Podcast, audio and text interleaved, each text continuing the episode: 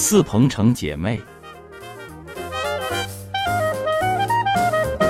一年好景君须记，最是橙黄橘绿时。九月秋风送爽，瓜果飘香，正是收获季节。虽说万恶的新冠疫情总是一波又一波，没完没了，然而它并不能阻止人们追求美好生活的脚步。正所谓天地虽有恙，岁月仍静好。这不，就在这第三十八个教师节来临之际，深圳老年科协组织的又一轮援助老少边的支教招募活动正热烈而高涨。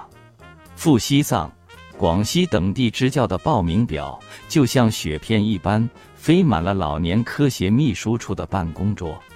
这种情景让人动容，让人感佩。也再次在心底激活了那首批援疆支教的日子，心心念念，不绝于怀。还是让我们把记忆的长镜头定格在当年那对被誉为彭城教坛姊妹花身上吧。我们首批援疆支教队中，被誉为姊妹花的是小教组教语文的何建华和教数学的李鄂梅两位老师。他们曾在深圳同一所小学工作、学习、生活了许多年，早已结成了教学上相互切接、生活上相互关切的好姐妹。这次援疆喀什，他们是小教组的中坚力量。年纪稍大点的是何建华老师，他年已逾半百，端庄秀丽，贤淑大方，有着一张好看的瓜子脸，浑身上下。透着一股子慈祥、睿智、知识女性的独特风范。几十年的教学生涯，她常常是顶着桂冠，拥有着丰厚的教学经验。课堂上妙语连珠，趣味盎然。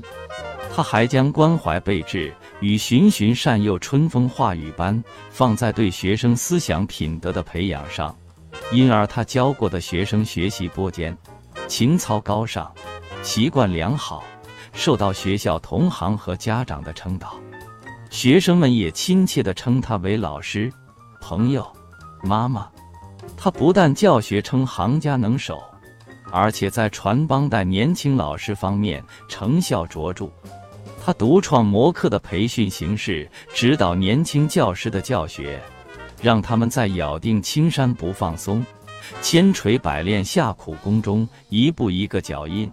一刻一番提高，磨出了课堂的新意，磨出了课堂的光彩。经他带的年轻老师，很快便在教学中崭露头角，进而成为学校教育教学中的佼佼者和骨干力量。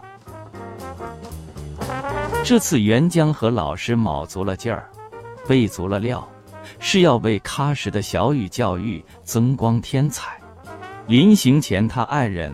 布新中学的李校长拖着两只大行李箱来送行，队友们开玩笑说：“李校，你这是要让何老师在喀什安家落户呀？啥家什这么多？”李校哈哈大笑：“是呀，何老师把他数年的教学手册、经验总结都带来了，还为未曾谋面的喀什学生带了好多图书、画册、玩具奖品呢。”要不是箱子装不下，还有好多宝贝要带呢。何老师在喀什支教时，仍是一以贯之，将他在深圳的听、言、评、讲的四字经验发扬光大，精进创新。听，深入课堂，认真听课，全面了解教师的教和学生的学。听老师对知识重点和难点的突破。听学生回答问题的语言表达，并以此衡量学生学习的逻辑思维。和老师多次说，课堂上的师生互动最能体现出课堂教学的质量。评即评课，是指导教师教学的重要环节。听完一节课，及时对课堂教学结构、任课教师的授课。和学生的学习情况进行认真的分析、总结，并及时与他们交流、探讨，耐心地为他们答疑解难。何老师对喀什老师提出各种教学建议多达一百二十条，研及研讨，在各校听课、评课的同时，和老师与各校的青年教师反复研讨什么样的课是一节好课，如何处理教材，如何备好一节课，上好一节课，带着问题共同研讨，寻求一个更加符合班情的有效教育途径。树标杆，树样板。让年轻有为的青年教师很快成教育教学的领头羊。和老师指导的喀什两位教师，在喀什市小学语文骨干教师研修班为全市小学语文教师上的两节研讨课，深受好评。尤其坐井观天的研讨课，更是博得满堂喝彩。课堂上，教师引导学生通过自读自悟、小组合作。分享赏析、角色扮演、摘果子游戏等多种形式，充分激发了学生浓厚兴趣，提高了他们学习能力。尤其是以动画课件引导学生续编故事的拓展环节，更把课堂推向了高潮，为孩子们创设了一个轻松愉悦的课堂氛围，也让全体听课老师进入情境角色，如痴如醉。讲。适合老师身体力行、亲自示范的环节，和老师在对喀什五所学校的支教活动中，多次亲下课堂上公开课，为老师们提供了优秀的课堂教学示范。另一位李鄂梅老师是位多情的乡女，她身段高挑，齐肩的秀发衬着姣好的面容，一双丹凤眼。眼角含笑，直翘眉梢，高挺的鼻梁下有着一张能说会道化、腐朽为神奇的红唇。他是我们沅江支教队最年轻的老师。来喀什前，他刚办好退休手续，就被多所学校返聘。同时，罗湖区教科院也邀请他参加区讲师团培训小学数学教师。一听说沅江支教的消息，他便谢绝了学校的返聘，婉拒了教科院的诚邀，毅然报名加入首批援疆队伍。就连他爱人以当年乌鲁木齐暴乱的种种理由劝阻，都丝毫不能动摇他奔赴喀什的决心。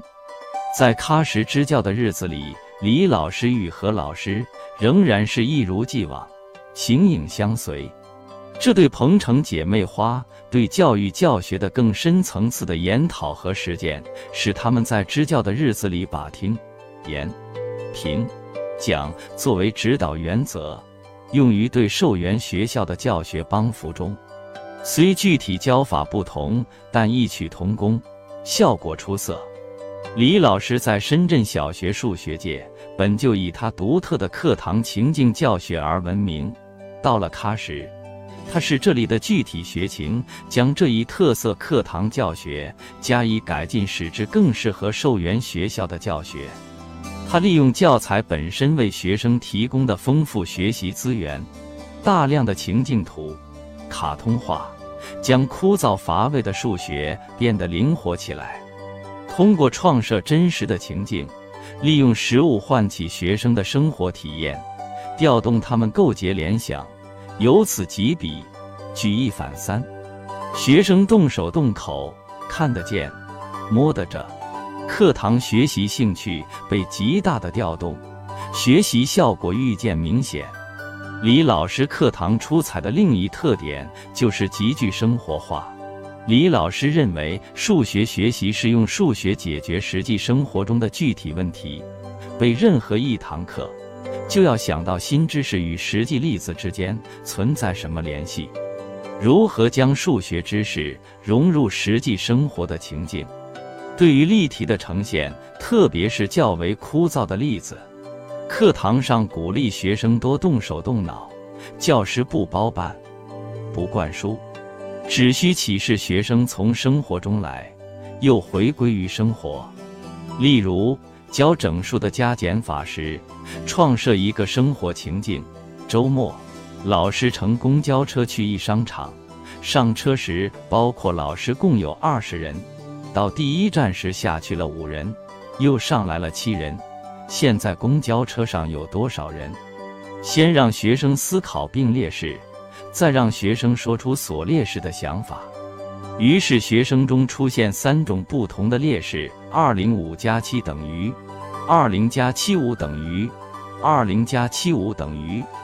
这样用具体生活中的例子教学，让学生既形象直观地理解了整数加减的意义，又掌握了整数加减的计算方法。李老师在工作中认真负责，在生化中热情大方，善解人意。队友们谁遇到了一时困难，谁身体抱恙，谁情绪波动，李老师都是忙前忙后，张罗周旋。他高挑身材却轻盈如燕，步履稳健却快步如飞。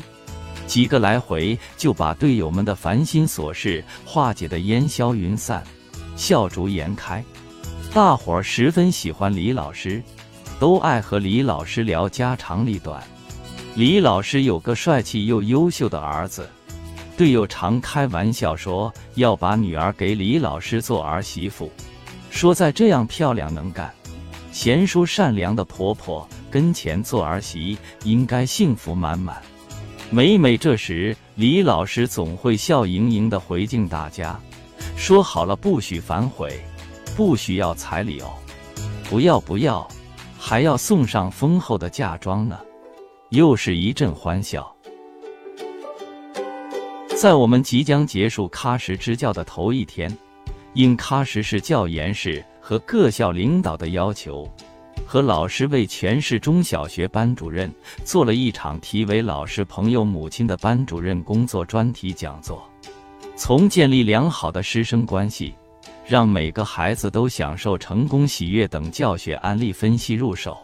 把用师德和智慧架起教师和家长沟通的桥梁作为教学辅助，教育教学中充分理解、宽容，才能有凝聚力等几个方面，和大家分享了他在教学工作中的经验和实践。